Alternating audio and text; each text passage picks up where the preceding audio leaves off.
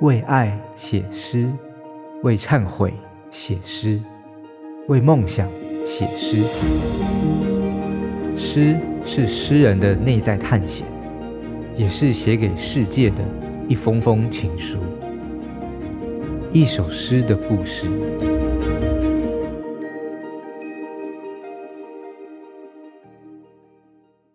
Hello，大家好，我是郑婉容，我要来分享我写《蛇的三十梦》这首诗的故事。《蛇的三十梦》这首诗是我在去年夏天动完眼睛手术后写的诗。我大概从十六、十七岁开始就有甲状腺亢进的问题，一直到二十三岁才稳定下来。二十五岁的时候停药。因为甲状腺亢进原本就会造成突眼的症状，后来发现居然有恢复的手术可以做，正好我的甲亢病情也告一段落了，就决定一定要去做这个手术。简单来说，这个手术就是把两只眼睛后面的脂肪抽出一小部分，让眼睛能恢复到原本的位置。手术后第一次用眼睛看。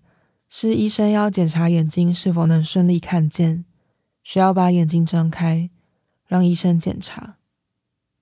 那个时候眼睛被涂满膏药，又因为长时间的黑暗和麻醉没有退，我张开眼睛的时候，感觉既刺激又很不舒服。因为医生交代要多看，看远看近，好适应新的焦距。所以我每天就站在窗前，盯着外面的大楼，看天空，看大楼外的管线、人群、冷气机的室外机、植物的爬藤等等的。可是没多久就会头晕，手机更是没有办法去滑。第一次觉得蓝光是这么刺眼，我来以为生、习以为常的文字。更是变成了一堵让人眼花缭乱的高墙。大概两三天后，才能盯着物体看超过半个小时。不然，原本连吃饭拿着汤匙，那个汤匙都很难对焦。暂时失去视觉的不安，让我开始去想：我现在剩下什么？想要什么？不能够做什么？我在手术后的隔天写下了这首诗的前几句。那个时候，因为眼睛上还敷着药膏，也没有办法好好调整焦距，还很容易头昏，所以这首诗的前两段是我请我另外一半帮忙用手机打的。这也是我第一次把心里想的意念或句子念出来给人家打字。我觉得那样的感觉很特别。一旦念出来，那好像就变成了另一种东西，很不真实，极度脆弱，比写下来的自己打字的文字还要容易消失。在这首诗里，我加上我自己是一条看不清楚世界的蛇，就像那个时候刚开完刀，视觉很弱一样。他梦见一些梦，一些试图与他对话的梦。当然，并不是说我真的梦见这些，不过我却觉得这些诗里的梦很重要。那是我真实的疑问，也是我的感受。比方说，语言的洞窟，就是我刚刚提到那种无法阅读跟打字的状态。这首诗，与其说写给谁，不如说是给那个阶段自己的注记吧，一种状态的留念。和自我蜕变的期许。现在我的眼睛就如我现在希望的症状已经消除。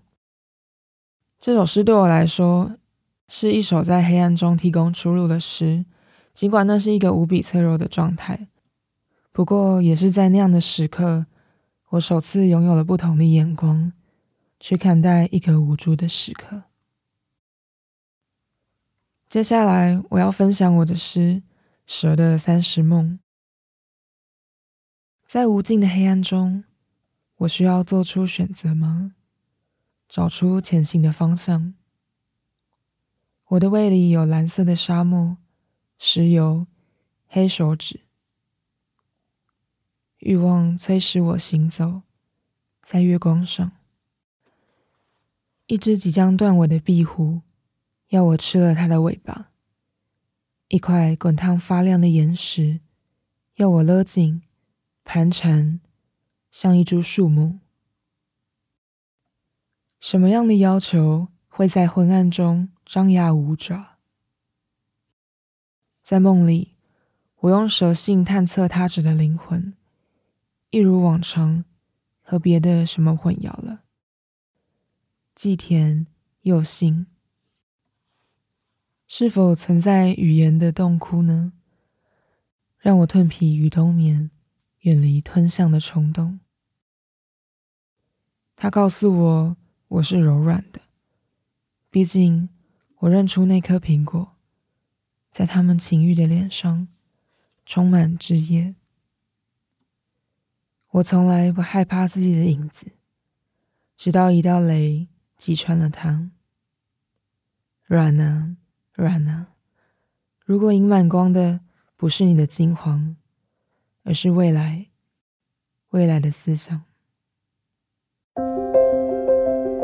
想听爱听，就在静好听。